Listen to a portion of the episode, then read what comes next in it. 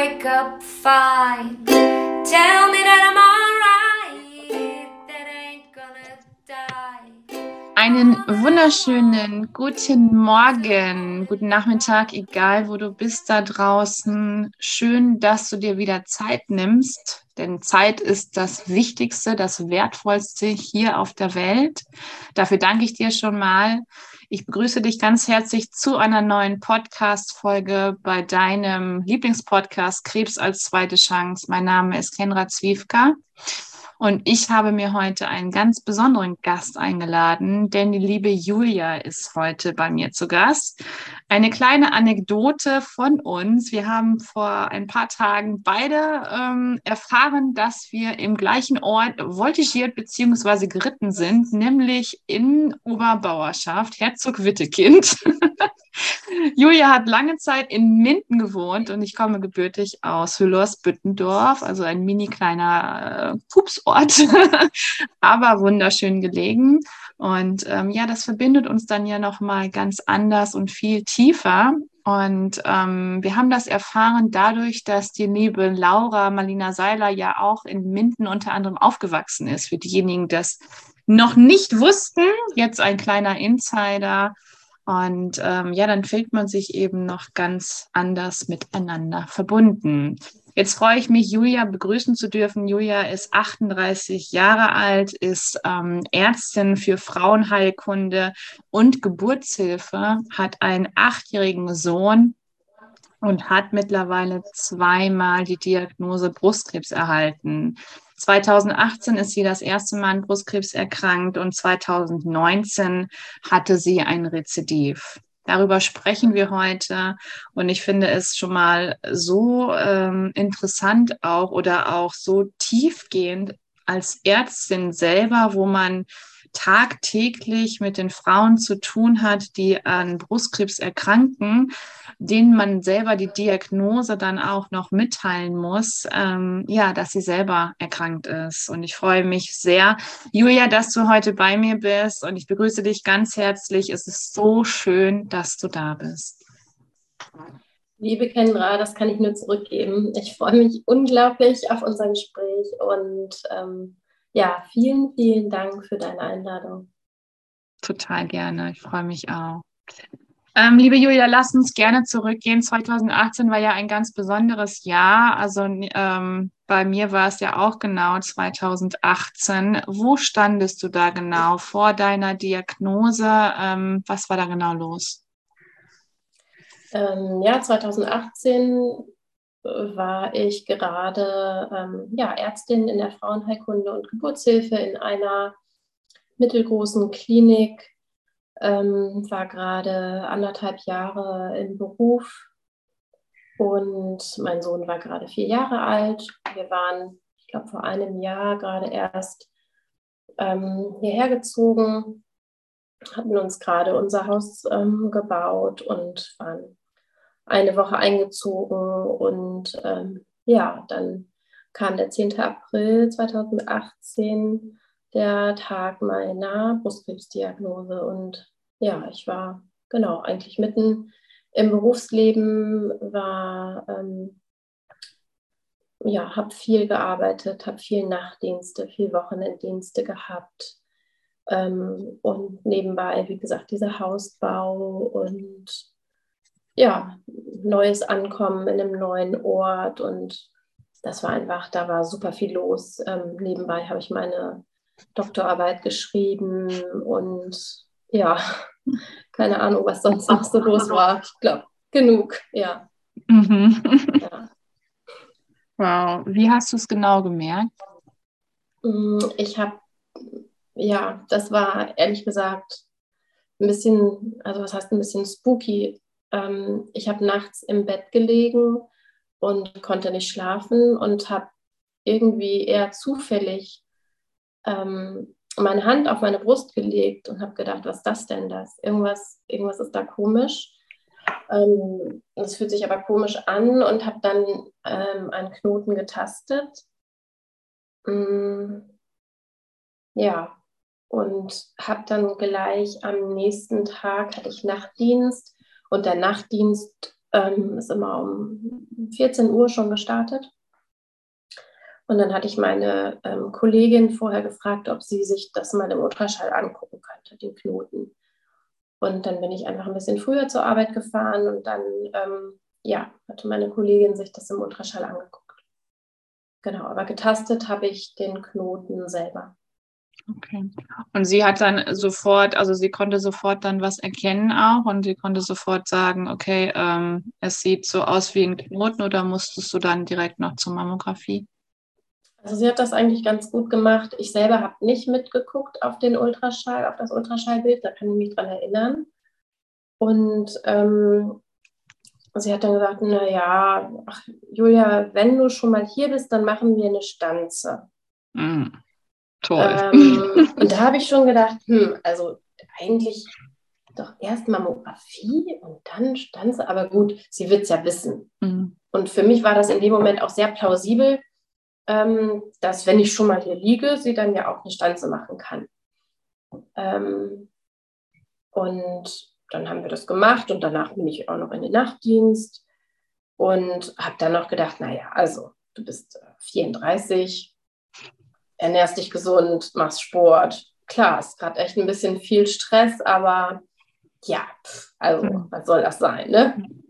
Was dann, die Ärztin in mir, was ist die wahrscheinlichste Diagnose ähm, und das Eine war einfach nicht der Brustkrebs. Ne? Mhm. Und dann, ja, gut, war das auch okay. Es war ein Donnerstag, glaube ich. Und ähm, ja, meine Kollegin hatte dann das zur Pathologie geschickt und ähm, auch der Nachtdienst, ja, bin ich vom Nachtdienst ins Wochenende gegangen und habe auch da nicht so richtig ähm, also ich weiß noch, dass ich meiner Mutter gesagt habe, du irgendwie, das, ich habe da was stanzen lassen oder die haben da so eine Probe genommen, weil ich hatte da Knoten getastet, aber auch da war das irgendwie gar nicht so, das war für uns alle, hm, ja, nicht so besorgniserregend. Und ich kann mich daran erinnern, dass ich das ganze Wochenende über auch noch immer zwischendurch mal gefühlt habe, ob der Knoten noch da ist oder ob ich mir das eingebildet hatte.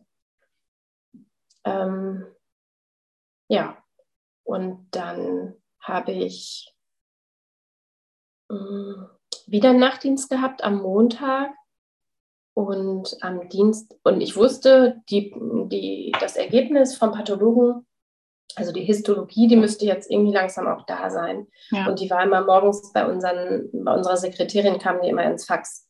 Und dann dachte ich, komm, ja, kann ich mir die Histologie da ja schon mal rausnehmen weil muss ja nicht in der Morgenrunde vorgelesen werden, dass ich jetzt da eine mhm. ähm, Stanze hatte. So, ne? Also ähm, weil unsere morgens über, also der Nachtdienst macht immer eine Übergabe am Morgen um halb acht und dann werden eben auch die Befunde der jeweiligen Patientinnen kurz ähm, bekannt gegeben, dass diejenige betreuende Ärztin, die die ähm, ähm, Patientin dann benachrichtigen kann und mhm gucken kann, dass man eben die nächsten Schritte einleitet. Und da war meine, mein, mein, mein Fax gar nicht da. Also da waren keine Faxe. Und dann dachte ich, gut, vielleicht hatte ich schon irgendwer mitgenommen, aber naja, ist ja nicht so schlimm. So. Mhm. Ähm, und dann habe ich eine Übergabe gemacht ähm, am Dienstagmorgen, völlig übermüdet. Und dann wurden die Histologien der Patientinnen vorgelesen. Meine war nicht dabei. Dann dachte ich schon, hm, na gut, dann dauert es halt ein paar Tage länger. Ist ja auch nicht so schlimm. Ähm, und nach der Übergabe hat meine Kollegin dann zu mir gesagt, ich bin dann Richtung ähm, Dienstzimmer gegangen, wollte mich umziehen und dann kam sie mit mir und meinte, Julia, wir müssen mal miteinander reden. Ja, und da wusste ich allerdings sofort, was los ist. Hm. Okay. Was hast du in dem Moment gefühlt, als sie dir dann die Diagnose mitgeteilt hat? Ähm, ich kann mich nicht mehr daran erinnern, was ich gefühlt habe. So richtig, also beziehungsweise körperlich kann ich mich nicht mehr daran erinnern, was da so war. Ähm, ich kann dir den ersten Gedanken sagen, den ich hatte und den weiß ich mhm. ganz, ganz genau. Der, der lautete, okay, ähm, mein Sohn wird ohne Mutter aufwachsen. Das war sofort da. Okay. Ähm, also Krebs und Tod, das war dann ja ver mhm. quasi verbunden. Mhm. und ähm, ansonsten war da noch viel Wut, habe ich gemerkt, weil ich einfach auch so, keine Ahnung, in unserer Umkleide dann und in unserem Dienstzimmer meinen Schrank zugeknallt habe. Und ähm, ja, also da war viel, ja, viel Wut. Mhm. Ja. Wut und der Gedanke, okay, dein Sohn wird ohne Mutter aufwachsen. Ja. Okay, krass. Wow. Wie ging es dann weiter für dich? Mm, ja, lustigerweise, oder was ist lustigerweise, eigentlich hätte ich es ja wissen müssen, wie das so weitergeht. Und, aber das was, ich, das, was ich gemacht habe, ist meine Kollegin gefragt, ja, und jetzt? Also ich war überhaupt nicht in der Lage ähm, zu denken, was jetzt mhm. passiert. Ähm, und dann hat sie mir, mir gesagt, naja, Julia, jetzt machst du eine Chemotherapie und dann wirst du operiert und dann kommt noch eine Bestrahlung und dann, ja, genau, musst du erst noch jetzt ins CT und ähm, ja, noch eine Mammographie und dann hat sie mir so den Weg erklärt. Mhm. Aber ich war überhaupt gar nicht in der Lage nachzudenken, was jetzt kommen würde. Mhm. Ja, und dann hatte ich mein Staging, also das CT und die Mammographie und ähm, zum Glück waren keine Metastasen sichtbar. Ähm, ja, und dann bin ich in die Chemotherapie gestartet, relativ schnell, beziehungsweise ähm, eine kleine Verzögerung gab es noch, weil ich ähm, noch Gewebe aus meinem Eierstock habe einfrieren lassen, weil wir eigentlich gerade zu dem Zeitpunkt ähm, zu Hausbau, Doktorarbeit, ähm, Arbeiten noch in der Planung eines zweiten Kindes waren. mhm. Genau. Und ja, dann habe ich noch ähm, über ein Projekt oder über eine, eine Vereinigung Ferti Protect ähm, Eierstockgewebe einfrieren lassen. Genau, Kryo konservieren lassen. Mhm. Okay. Und dann bin ich in die Chemo gestartet. Ja. Mhm. Wie war der Moment? Also darf ich fragen, ob es ähm, Krebs in der, also ist genetisch gewesen? Hast du einen Gentest machen lassen? War es in deiner Familie bisher? Mhm, einen Gentest habe ich machen lassen. Da mhm. ist, hat sich ähm, keine genetische Prädisposition herausgestellt. Ähm, aber meine Oma ist ähm, auch an Brustkrebs erkrankt und das auch nicht so unglaublich alt. Ich okay. habe leider nicht mehr genau rekonstruieren können, wie alt sie da war. Ich schätze um so Ende 40 muss sie gewesen sein. Vielleicht auch ein bisschen später, aber ich kann, konnte das nicht mehr so genau hm. ähm, herausfinden. Okay.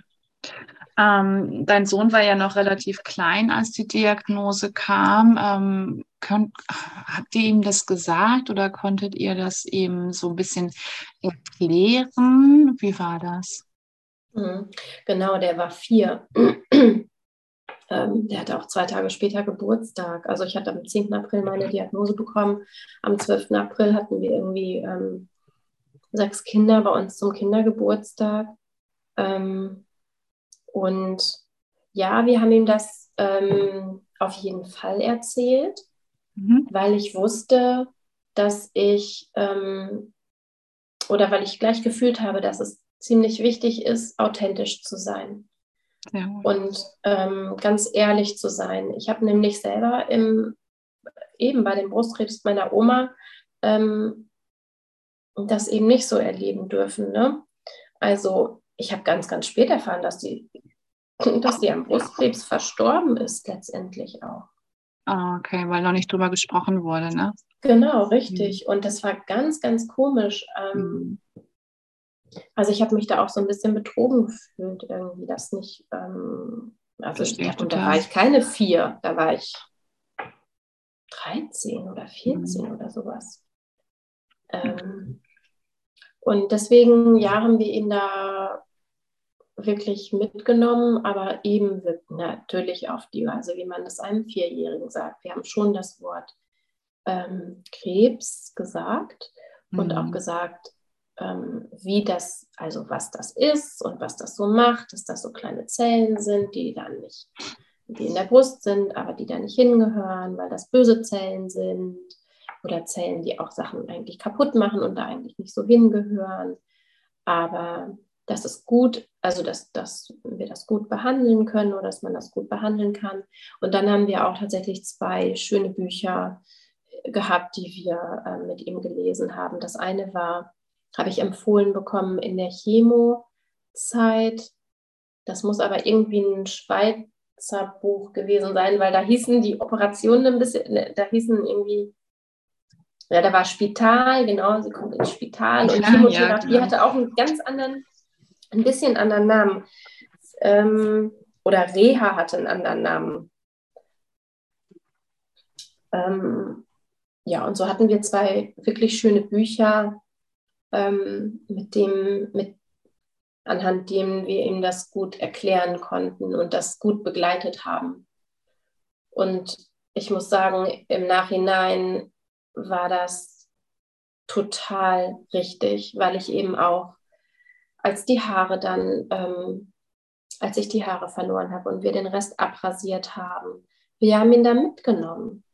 Der durfte sich schön. zum Beispiel dann eine, ähm, oder was heißt mitgenommen, wir haben das zu Hause im Bad gemacht, aber er durfte sich dann eine Haarsträhne behalten, die hat er dann in so eine kleine Box gepackt und ähm, ja, ich konnte einfach auch ohne Tuch oder Perücke zu Hause rumlaufen, weil wir ganz klar das einfach auch so kommuniziert haben. Hm. Ja. Wow. Ähm, wie hast du dann, also du bist dann ganz normal durchgegangen, also mit der klassischen Schulmedizin oder hast du noch irgendwie was anderes damals schon ähm, für dich getan? Mm, damals ehrlich gesagt noch nicht. Mhm. Ähm, ja, die Chemotherapie mussten wir einmal also vorher unterbrechen, weil der Krebs unter der Chemotherapie ähm, gar nicht geschrumpft war, sondern eher gewachsen. Und da ähm, haben wir dann die OP vorgezogen. Mhm. Aber ansonsten habe ich so einen relativ klassischen schulmedizinischen Weg gehabt. Ja. Mhm. Nee, und zu der Zeit war das für mich auch, ähm, ja, da habe ich gar nicht überlegt, ob es irgendwie noch was anderes geben könnte oder so. Das war ja das, was ich mit meinen äh, Patientinnen vorher auch alles so durchdacht und geplant hatte. Ne? Mhm. mhm. Ja, richtig. Okay, und dann ähm, gehen wir mal so Spuren ein bisschen vor, gehen ein bisschen mhm. ähm, in die mhm. Zukunft. Also dann hattest du ganz normal Chemotherapie, Operation, Bestrahlung und ähm, dann waren wir wahrscheinlich so, ich denke mal Ende, ähm, Ende 2018 warst du dann, denke ich, durch. So passt das so? Äh, mit der Bestrahlung war ich Ende Januar 2019 durch. Genau, mit allem drum und dran, mhm. also Operation. Mhm, genau, ja, ja. Mhm. Okay. Genau. Und dann um, bin ähm, ich irgendwie im April. Ja, Entschuldigung, was wolltest du sagen? Nee, alles gut, erzähl ruhig. ich bin dann so im, im April bin ich in die Reha gefahren. Ich weiß nämlich noch, dass ich zum Geburtstag meines Sohnes nicht da war. Und mhm. der dann aber, das war an einem Freitag oder Samstag, an einem Freitag hatte er Geburtstag und dann sind mein Mann und mein Sohn dann ähm, einfach zu mir gefahren in die Reha und dann haben wir da einen schönen Geburtstag gehabt. Ach, wie schön. Wie cool. Ja. Okay, da sagtest du jetzt gerade, das war ein Jahr später dann und mhm. ähm, du sagtest, dass 2019 schon äh, das Rezidiv kam. Magst du uns da nochmal mitnehmen? Mhm. Ähm, ja, vorweg kann ich schon mal sagen, dass ich immer, also dass ich seit der Beendigung der Primärtherapie also der Bestrahlung und allem, ähm, immer gedacht habe, dass ich ein Rezidiv bekomme. Oh, warum? Ähm, das war nicht nur eine Angst, also es war schon auch die Angst, aber mhm. ich war mir relativ sicher, dass ich das bekommen würde. Oh, okay. ähm, weil ich ja so ein bisschen, und da half der Ärztinnenblick nicht so richtig, weil ich kombiniert habe, du bist früh erkrankt, du hattest einen aggressiven Tumor, der, die werden ja gegradet Darf ich fragen, welcher Tumor das war? Hm, ein hormonpositiver ähm, oder hormonsensitiver Tumor. Ähm, G3, also relativ schlecht differenziert. Ähm, letztendlich hatte sich dann in der OP noch herausgestellt, dass ähm, doch auch Lymphknoten befallen waren. Und ähm, in dieser Zusammenschau ähm, ja, wusste ich, oder war ich mir relativ sicher, dass ich ein Rezidiv bekommen würde. Klar, Und weil du ja natürlich eine- auch Ärztin bist und äh, dementsprechend kannst du dann ja auch ähm, eins zu eins zusammenzählen und weißt, wie die Prognosen sind, ne?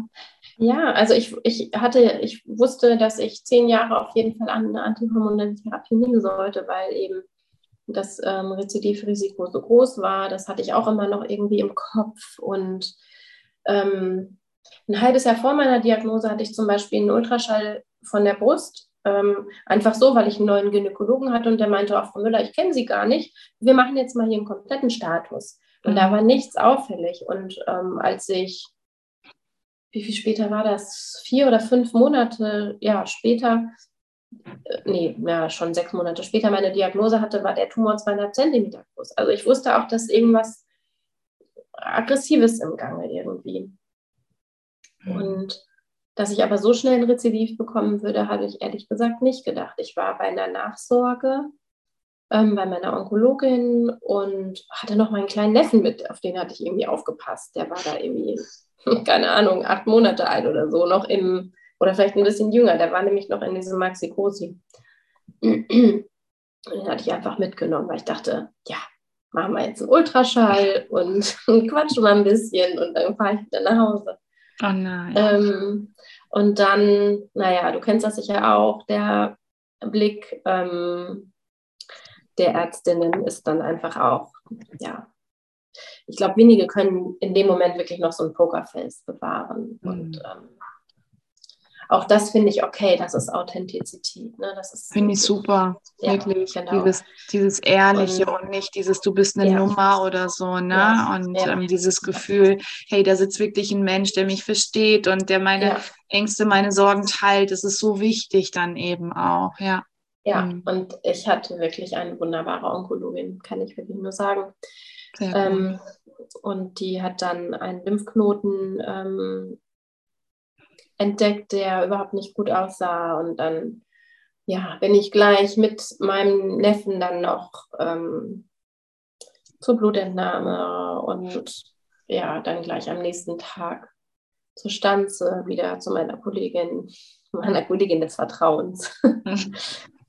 Und die Tage waren ehrlich gesagt nicht so toll zwischen Stanze und ähm, Ergebnis, weil ich anders als beim letzten Mal schon schwer davon ausgegangen bin, dass es einfach auch ein Rezidiv ist. Ja. Natürlich. Ja. Und so war es dann auch. Also das war irgendwie drei, vier Tage später war das Ergebnis da und ich wusste, es ist eine Metastase des ähm, Primärtumors von vor einem Jahr, der zwar nicht mehr so hormonsensibel war, aber ähm, ja, definitiv bösartig. Und dann hatte ich nochmal ähm, eine Operation, da wurden dann alle Lymphknoten aus der ähm, Achsel entfernt, also eine Axillardissektion und hatte danach ähm, eine intensivierte Therapie, wie so eine Art Chemo in Tablettenform.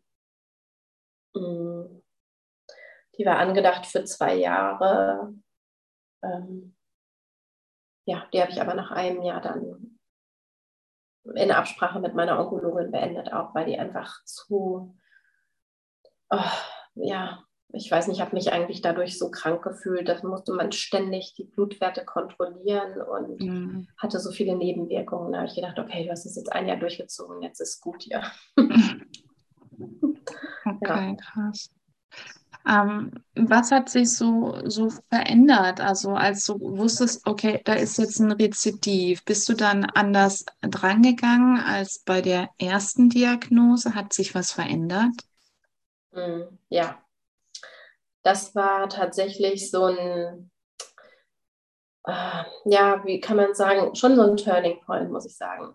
Weil im Rahmen meiner Erstdiagnose habe ich wirklich alles gemacht, was die Schulmedizin ähm, so vorgeschlagen hat und ähm, habe das gar nicht in Frage gestellt. Und als ich so schnell das Rezidiv wieder hatte, habe ich gedacht, irgendwie ist das komisch. Ähm, du hast jetzt alles gemacht und trotzdem bekommst du so schnell ein Rezidiv. Also irgendwo, also wo, wo ist der Haken? Irgendwo muss doch was muss doch was fehlen, muss doch was, was übersehen oder muss ich doch, also ich war dann schon eher bei mir, muss ich doch was irgendwie übersehen haben auf meinem Weg zur Heilung, ähm, was ganz, ganz wichtig war oder was ganz, ganz wichtig ist. Ja. Ähm, und ja, da habe ich das erste Mal eigentlich überlegt, was gibt es denn noch anderes? Also was mhm. kann ich denn noch mehr machen? Und im Sinne, also das war jetzt nicht im Sinne von, was kann ich noch alles machen? Also ich habe da nicht wahllos irgendwie, ähm, gib mir alles, was gut und teuer ist und egal, ich mache alles, mhm. sondern schon überlegt, was ist, was könnte für mich gut sein und was habe ich, wo war mein blinder Fleck, was habe ich ähm, übersehen. Und das habe ich wirklich erst ähm, an, mit dem Rezidiv angefangen und bemerkt. Von daher war das wirklich, so schlimm das auch im ersten Moment war, ähm, war das schon auch wertvoll, ja. Hm, okay. Ähm, gab es irgendwelche Tools, die du dir dann äh, geholt hast? Also, dass du dann eben, du sagtest, ähm, du hast dich gefragt, was du übersehen hast, also wo du ähm, ja da auch so Kraft rausgezogen hast oder wo du versucht versuchst hast, erstmal genau hinzuschauen oder hinzuspüren, ähm, warum das Rezitiv da war? Mhm. ähm, grundsätzlich war für mich die allergrößte Erkenntnis, dass ich, also dass ich selbst ähm, den wirklich größten Einfluss habe darauf, was ähm, passiert. Und zwar in die positive als auch in die negative Richtung. Ja. Ähm, und das zu erkennen hat schon mal, das gab natürlich, das war schon eine Last, das zu erkennen. Mhm. So, oder was heißt eine Last, eine, eine große Aufgabe, tat sich dann irgendwie auch auf. Aber es war auch eine Befreiung, weil ich damit aus einer, aus der Abhängigkeit rauskam, abhängig zu sein von anderen. Ja, da. Hm. Ähm, und das war so das allererste, was ich gemerkt habe. Okay, also selber kannst du schon mal eine ganze Menge tun. Hm. Und die Erfahrung von Selbstwirksamkeit, die war unglaublich. Die hat mir so viel ähm, Mut gegeben, Hoffnung gegeben und auch so eine Motivation. So. Ähm, und dann habe ich einfach wirklich ausprobiert, was mir gut tut. Und ich hatte mir das im vergangenen Jahr schon so ein bisschen Gedanken gemacht, na, warum bist du erkrankt? Ja gut, war wahrscheinlich echt alles ein bisschen viel. Mhm. Ähm, und ich habe aber nicht mehr doll rumgerührt in dem Warum. Genau. Weil ich glaube, dass eben, das kann manchmal wichtig sein. Und wenn man so eine Idee hat, dann ist das auch okay. Aber das, wo wir etwas verändern können, liegt ja nicht in, in der Vergangenheit. Das liegt einfach nur im Jetzt. Ne? Ja. Und richtig. bezieht sich nur auf die Zukunft. Ja. Und von daher habe ich ähm, es jetzt, war jetzt auch nicht so, dass ich ständig darum gedacht, gedacht habe, warum, warum, warum. Aber ich habe aufgehört, ähm, nach dem Warum zu suchen, weil ich gemerkt habe, dass das auch Energie bündelt, die ich viel, viel besser einsetzen kann, ähm, um in der, im Jetzt was zu verändern, um die Zukunft anders zu gestalten. Und dann habe ich ausprobiert, okay, ist Meditation etwas, was dir helfen könnte? Und habe Meditation aus, ähm, ausprobiert und bin letztendlich auch dabei geblieben, ähm, weil ich gemerkt habe, dass das, ähm, ja, dass das einfach eine unglaubliche Kraft auch gibt und ein im Moment sein, das sogar nicht nur ähm, auf, den, auf die Meditation selber beschränkt ist, sondern eben auch, das kann ich in den Alltag ähm, transportieren. Mhm. Ähm, dann habe ich angefangen, nicht mehr so viel Multitasking zu machen, sondern Single-Tasking. Also wenn ich mit meinem Sohn spiele, spiele ich mit meinem Sohn. Wenn ich ähm, Auto fahre, fahre ich Auto. Das Mhm. ist, Autofahren ist mir heute Morgen mal aufgefallen, fällt mir relativ schwer, Single-Tasking zu machen. Der Versuch ist da, mit jemandem zu telefonieren oder auch einfach zu denken, was ist noch so los und so. ne? Mhm. Aber da bin ich halt einfach auf dem Weg. Ne? Also Mhm. ich habe aber gemerkt, dass Single-Tasking ähm, viel, viel schöner und besser und letztendlich sogar auch effizienter ist als äh, Multitasking. Auch wenn uns Frauen das oft ähm, als positive Eigenschaft ähm, ähm, so nachgesagt wird. Ich glaube nicht, dass das, das ist schon positiv, weil man viel schaffen kann irgendwie, aber es ist auch genauso schön, mit allen Sinnen dabei zu sein und etwas Single-Tasking zu machen. Mhm. Ja. Wow. Dazu habe ich noch ähm, dann so Dinge wie eine hochdosierte Vitamin C-Behandlung mit dazu genommen, eine Hyperthermie. Also habe auch geguckt, schon, was kann die, ich will jetzt nicht sagen alternative Medizin, es ist schwierig, alternative, integ integrative Medizin.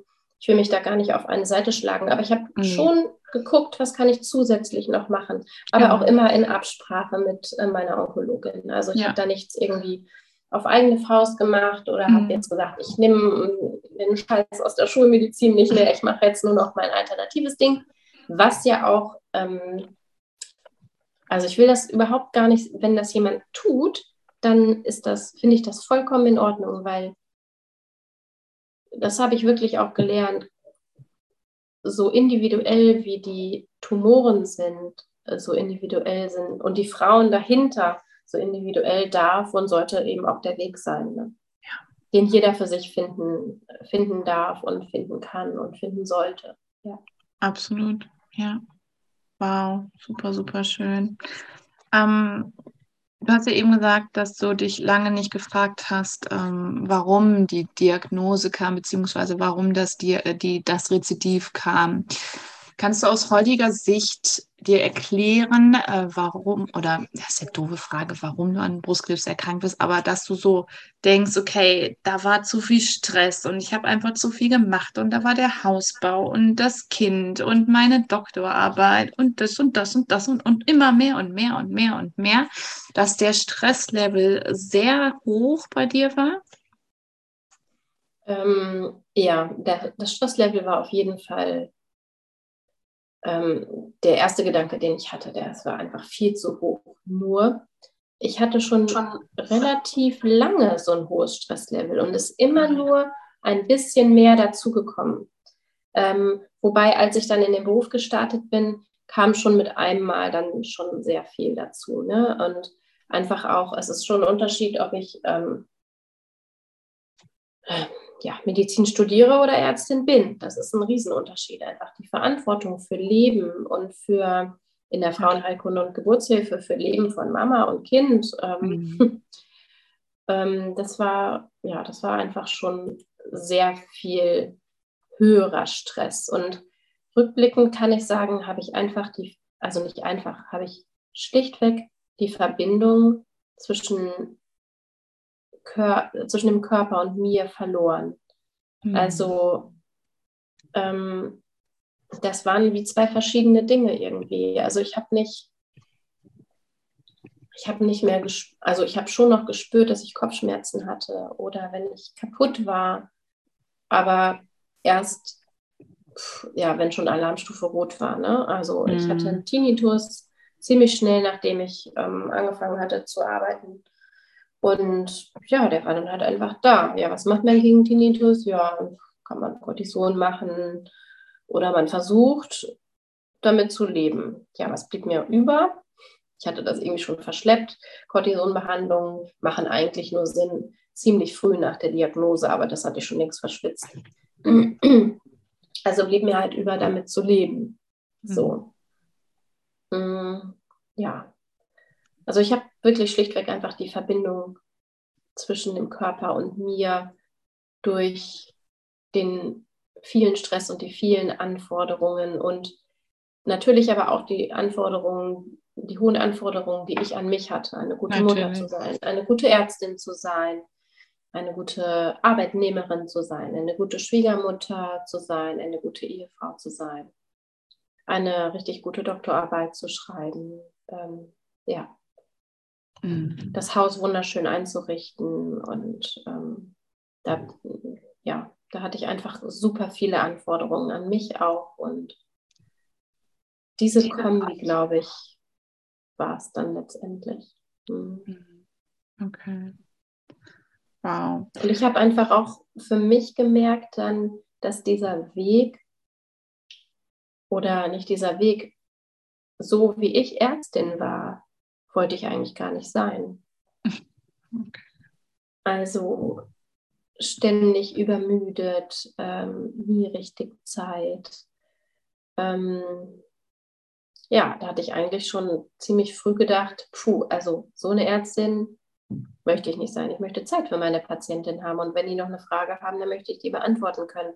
Und wenn die dann noch eine Frage haben, dann möchte ich die auch beantworten können. Mhm. Und ich möchte mich einfach auch mal ans Bett stellen können und mit denen reden können oder mal auf die Bettkante setzen und mal ja. ähm, die von ihrem Mann zu Hause erzählen können oder von den Sorgen, die sie jetzt haben, mhm. weil sie ihrem kleinen Kind erzählen müssen, dass sie Brustkrebs haben. Mhm. Ähm, einfach da zu sein. Und das, das hatte ich nicht. Und ähm, da habe ich gemerkt, dass einfach auch dieser Weg oder ich fahre tagtäglich zu einer, zu einer Rolle, zu, einer, zu einem Beruf, den ich mir so nie ähm, gedacht habe. Dafür hatte ich eigentlich nicht studiert. Mhm. Wow, was für eine Erkenntnis auch, ne? Mhm, ja. Ähm, wie ist es heutzutage? Du hast gesagt, du machst ähm, Single-Tasking, finde ich richtig cool. Und ähm, bist du jetzt wieder in deinen Beruf als ähm, Ärztin wieder eingestiegen und konntest jetzt das, was du jetzt gerade so schön erklärt hast, auch umsetzen? Also gerade mehr Zeit zu haben für deine Patienten? Ähm, nach dem Rezidiv, also beziehungsweise ich muss ein bisschen vorher ansetzen. Kurz mhm. vor dem Rezidiv hatte ich das, ähm, nee, nicht ich das Gefühl, sondern eigentlich eher andere das Gefühl, ich müsste jetzt wieder arbeiten. Mhm. Und ähm, ja, hatte mich gerade ähm, beworben, hatte ein Bewerbungsgespräch in einer Klinik und musste nach dem Bewerbungsgespräch zwei Tage später dann schon absagen, weil das Rezidiv kam. Und oh, krass. Da habe ich dann auch nochmal gedacht, okay, Julia, irgendwas ist hier, äh, überleg nochmal, überleg mal, was, was, also ich habe da schon einen Zusammenhang gesehen zwischen wieder arbeiten und das mhm. war auch eine klassische schulmedizinische Stelle.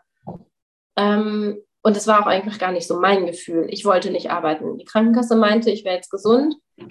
Und ähm, ja, schon auch mein Außen, ähm, meinte, dass es vielleicht auch gut wäre, wieder zu arbeiten.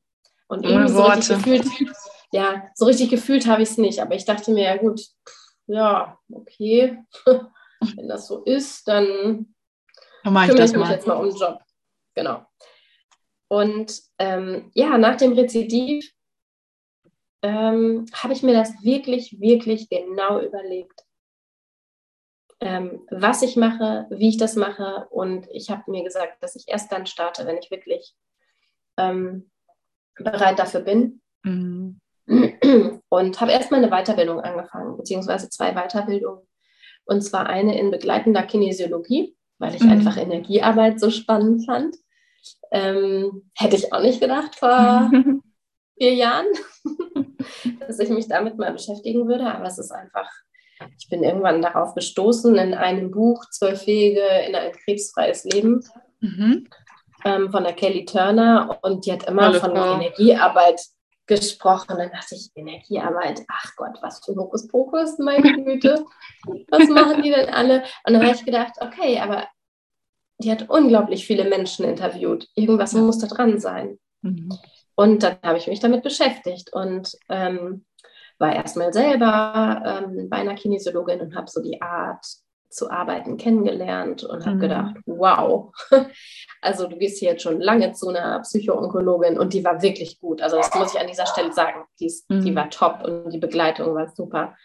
Und doch war das die Erfahrung von Energiearbeit ähm, eine ganz andere. Mhm. Eine ganz andere, wirklich. Und da mhm. hat sich so viel getan, sodass ich dachte, boah, das muss ich auch lernen. und äh, ja, habe dann eine Weiterbildung in Kinesiologie begonnen, die ich jetzt im Oktober beende.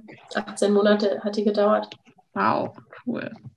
Und ähm, habe zusätzlich jetzt noch eine Weiterbildung äh, angefangen in Mind-Body-Medizin, ähm, in der es darum geht, also erstmal treffe ich da wunderbare gleichgesinnte Ärztinnen, die alle denken, okay, es muss noch mehr geben als, ähm, als unsere reine Schulmedizin. Und ja, die Mind-Body-Medizin ist einfach eine die Schulmedizin unterstützende ähm, unterstützendes Konzept, ähm, wo wir schauen, wie wir zum Beispiel durch Yoga, durch Achtsamkeit, durch aber auch Bewegung und Ernährung ähm, die schulmedizinische Behandlung von chronisch kranken Patienten, aber auch speziell krebserkrankten Patienten ähm, begleiten können. Wow. Und so aus wichtig. diesen, ja, total schön. Und mhm. das ist, das sind ja alles keine neu erfundenen Räder. Das sind alte Dinge, die wir uns aber eben aus anderen Kulturen irgendwo auch holen dürfen mhm. und holen sollten.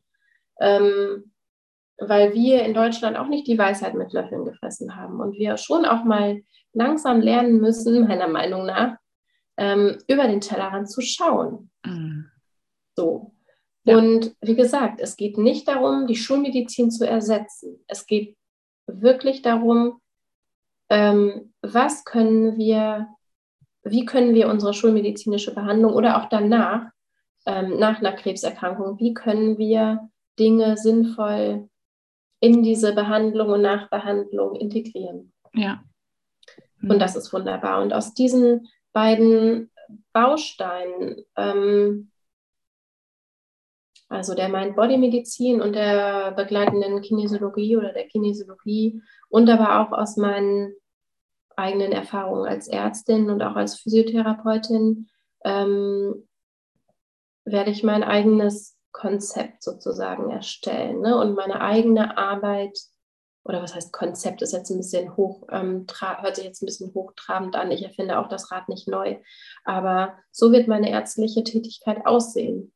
Ähm, dass ich einen Weg finde und das ist schon ziemlich gut in meinem Kopf. Und ähm, ja, ich bin jetzt gerade dabei, das ähm, auf den Weg zu bringen, dass ich eben ja, eine Ärztin sein kann, die für sich selber arbeitet und nicht angestellt in der Klinik ist, ähm, in der ich Zeit wow. habe für meine Patientinnen und die integrativ medizinisch ähm, begleiten kann. Wow, wie schön. Das ist genau das, ähm, was, äh, ja, was hier gebraucht wird, ganz, ganz dringend auch. Ne? Ich habe immer dann, oder was heißt immer, ich habe ganz schnell gedacht, boah, so jemanden, als ich mit meinen Weiterbildungen angefangen habe, habe ich gedacht, so jemanden hätte ich mir eigentlich mal gewünscht der ja. mir, ähm, ja, der mir irgendwie so eine Art Abkürzung zeigt. Und auf der anderen Seite hat es natürlich Sinn gemacht, warum ich mhm. die ganzen Bücher gelesen habe, warum ich die Fortbildungen gemacht habe, weil es für manche sinnvoll ist, nicht die Abkürzung zu nehmen, sondern sich selber auf den Weg zu machen. Und für mhm. manche ist es aber genau richtig, jemanden, ich sage immer so einen Cancer Buddy zu mhm. haben, der ihnen irgendwie zeigt, hey, guck doch mal, ob's, ob das was für dich wäre. Mhm. So. Super, ja. super schön. Und dann ist es so, dass ähm, also dass diejenigen, die, die an Brustkrebs erkrankt sind, die können sich dann bei dir melden und können dann eben sagen, ähm, hey Julia, ich würde total gerne den Weg mit dir gemeinsam gehen. Ähm, ich muss das ist leider ganz, ganz, ganz, ganz viel Papierkram, vor dem ich mich immer etwas ähm, scheue. Was heißt scheue? Der stößt mich schon so ab, das ist schon unnormal. Aber ich weiß, dass der gemacht werden muss.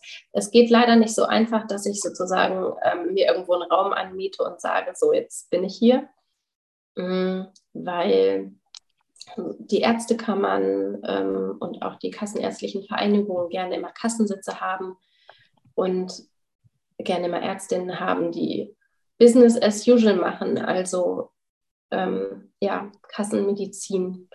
Und das, was ich hab, vorhabe, geht so nicht. Also das mhm. passt in dieses klassische Konzept nicht rein. Und deswegen glaube ich, wird das einfach noch ein bisschen dauern, bis das ähm, dass das so ist, wie ich es habe. Ich hoffe, dass es zum Ende des Jahres so sein wird.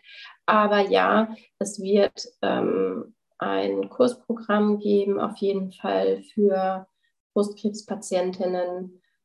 Wahrscheinlich eins, was eher, ein kleineres, was eher neben der Chemotherapie und neben der Akuttherapie laufen kann.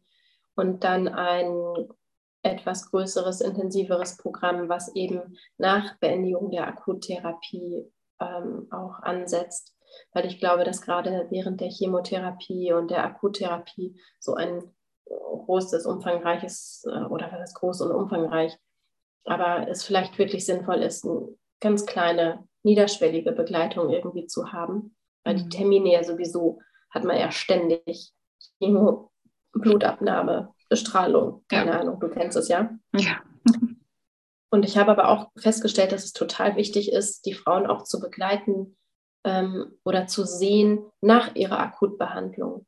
Auf jeden Denn, Fall. So freudig das auch ist, der Krebs ist weg, aber du bist nicht mehr der Mensch davor und du wirst mhm. es auch nicht werden. Und das ist gut so, aber du bist 34 oder 38 oder 40 Jahre in einem ganz anderen Modus gewesen und bist von jetzt auf gleich, wenn man dieses eine Jahr Akutbehandlung mal sieht, dann ist es von jetzt auf gleich, bist du in einer ganz anderen Situation. Du hast ganz mhm. andere Gedanken, du hast ganz andere Ängste, du hast ganz andere Sorgen als mhm. vorher. Ja. Und ich glaube, dass das auch ein ganz, ganz ähm, wichtiger Zeitraum ist, die Frauen zu begleiten.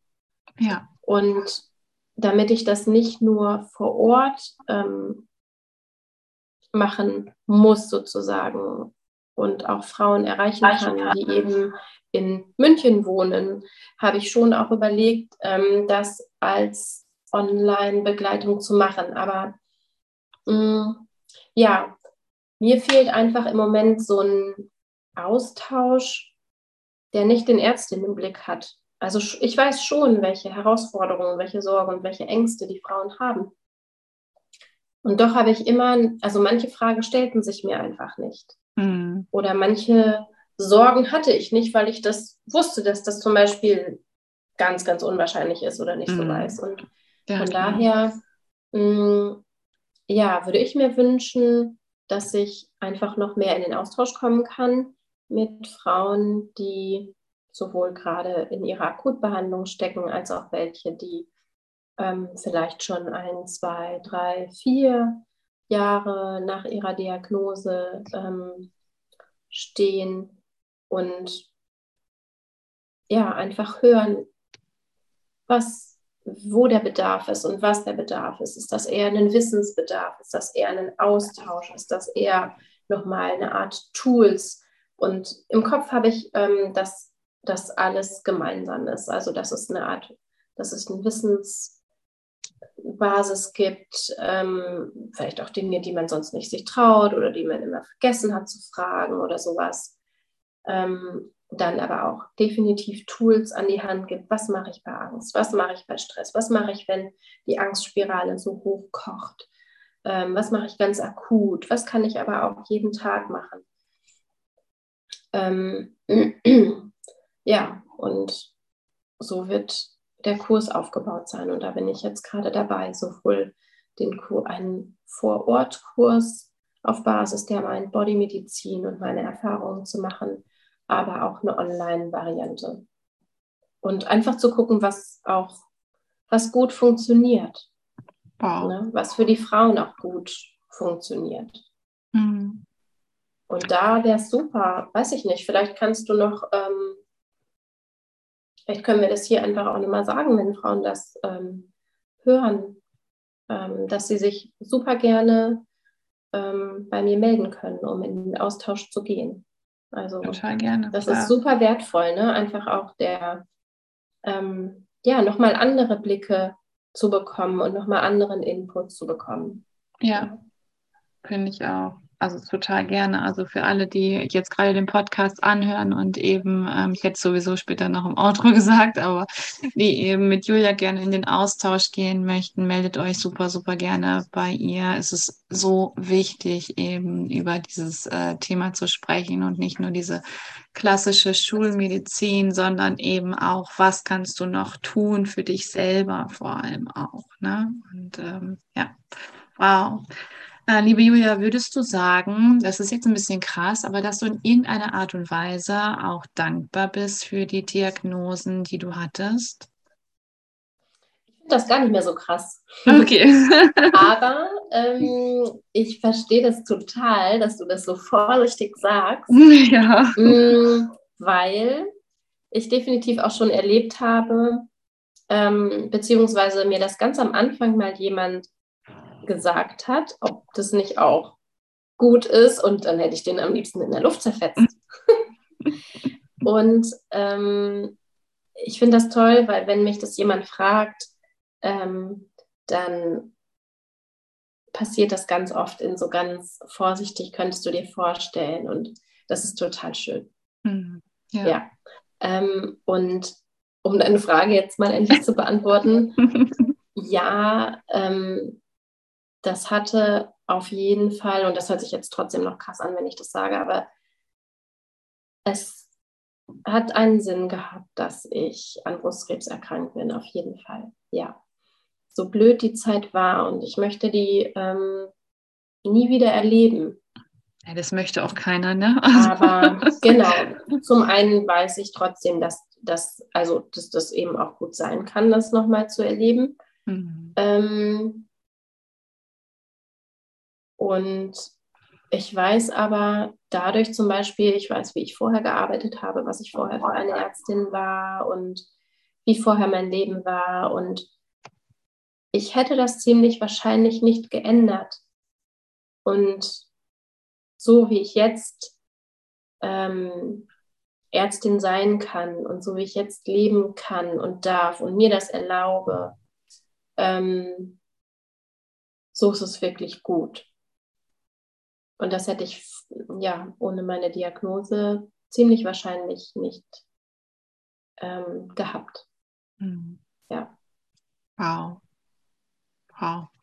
Wenn das nicht wunderschöne Schlussworte sind, dann weiß ich es aber auch nicht. Liebe Julia, ich danke dir so sehr für dieses Interview, dass du uns mitgenommen hast ähm, in deine Welt und auch vor allem in die Welt einer Ärztin, wie sie das Ganze sieht und ähm, aus Ihrer Sichtweise die beiden ähm, Diagnosen Brustkrebs bekommen hat und vor allem, was es mit dir gemacht hat, wie es dich dazu geführt hat zu dem Mind-Body-Medizin. Ich verabschiede mich schon mal, wenn du meinen Podcast regelmäßig hörst, dann weißt du, dass die letzten Worte immer ähm, meinem Interviewpartnerin gehören. Also heute in dem Falle bist du das und ich danke dir für deine Zeit und ähm, ja, freue mich schon, den Weg weiterhin mit dir zu gehen und ähm, zu schauen, was da noch alles passiert und sage schon mal Bye bye.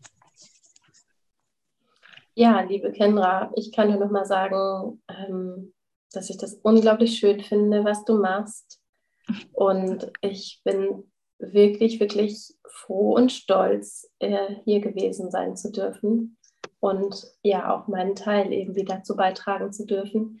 Und ja, die letzten Worte, hm, oh, das ist immer so viel Last sozusagen, aber ich finde einfach nochmal wichtig oder das, was wirklich, wirklich wichtig war für mich, ist zu erkennen, dass ähm, wir selber ganz, ganz viel in der Hand haben, auch wenn das manchmal nicht so scheinen mag, ganz, ganz viel in der Hand haben, um unseren Weg selbst zu gestalten und selbst zu gehen und selbst in der, ähm, in der krassesten Phase oder wo man denkt, man hat eigentlich gar nichts in der Hand. Also ich habe hier so viele Termine und so viele Sachen zu tun. Irgendetwas gibt es immer, was du für dich tun kannst und für deinen Weg, um eben einfach auch selbstwirksam zu bleiben. Ja. Wow. Ihr Lieben, ähm, ich bin noch total berührt von diesem wundervollen Interview mit der lieben Julia und ähm, also Wahnsinn, wie sie uns heute mitgenommen hat. Und ich möchte gerne nochmal von ganzem Herzen darauf aufmerksam machen, ähm, dass du dich bei ihr meldest, bei der lieben Julia, wenn du dich gerade in der Akuttherapie befindest, aber auch wenn es schon ein paar Jahre her ist und du dir ja in irgendeiner Art und Weise Hilfe ähm, brauchst oder wenn du Unterstützung brauchst. Und ich finde, das ist ein ganz, ganz wundervoller Punkt, äh, den Julia da angesprochen hat, ähm, was das Thema angeht, Mind- und Body-Medizin, weil dieser Begriff ist schon allein so unglaublich schön. Und es ist ja auch so, wie sie es wirklich sagt, dass man ganz, ganz viel selber für sich tun hat. Klar, da ist jetzt eine Diagnose im Raum, die ist nicht schön, das weiß jeder von uns und ähm, der da durchgegangen ist. Aber was du selber neben der Schulmedizin für dich tun kannst, ist so unglaublich wertvoll. Und ich höre dir diese Interviewfolge auf jeden Fall an, wenn du wissen möchtest, was Single-Tasking ist und wie schlecht eigentlich Multitasking ist, wo wir Frauen aber ja prädestiniert für sind und, und die Männer eben nun mal nicht. Und ähm, wie schlecht es aber eigentlich auch für uns ist. In diesem Sinne wünsche ich dir einen wunderschönen Tag. Wenn auch du gerne deine Geschichte erzählen möchtest im Bereich Krebs, sei es als Betroffene, sei es als Angehörige, aber auch vielleicht wie Julia heute selber als ähm, Betroffene und aber auch als Ärztin, dann melde dich unglaublich gerne bei mir. Ich danke dir für den Podcast. Ich danke dir, dass du zugehört hast. Ich danke dir für dein Sein. Es ist so schön, dass es dich gibt. Ich freue mich sehr auf nächste Woche auf eine neue Folge mit einem ganz wundervollen Interviewgast. Diesmal sind es sogar zwei, das kann ich schon mal verraten auch eine Besonderheit. Also ähm, ja, hinterlasse mir gerne eine Bewertung und ähm, teile gerne deine Gedanken hier mit Julia und mir in der Community. Auf Instagram kannst du das sehr, sehr gerne tun. Und dann freue ich mich wieder von dir zu hören. Bis dann, bleib gesund, wie immer. Alles, alles Liebe, deine Kendra.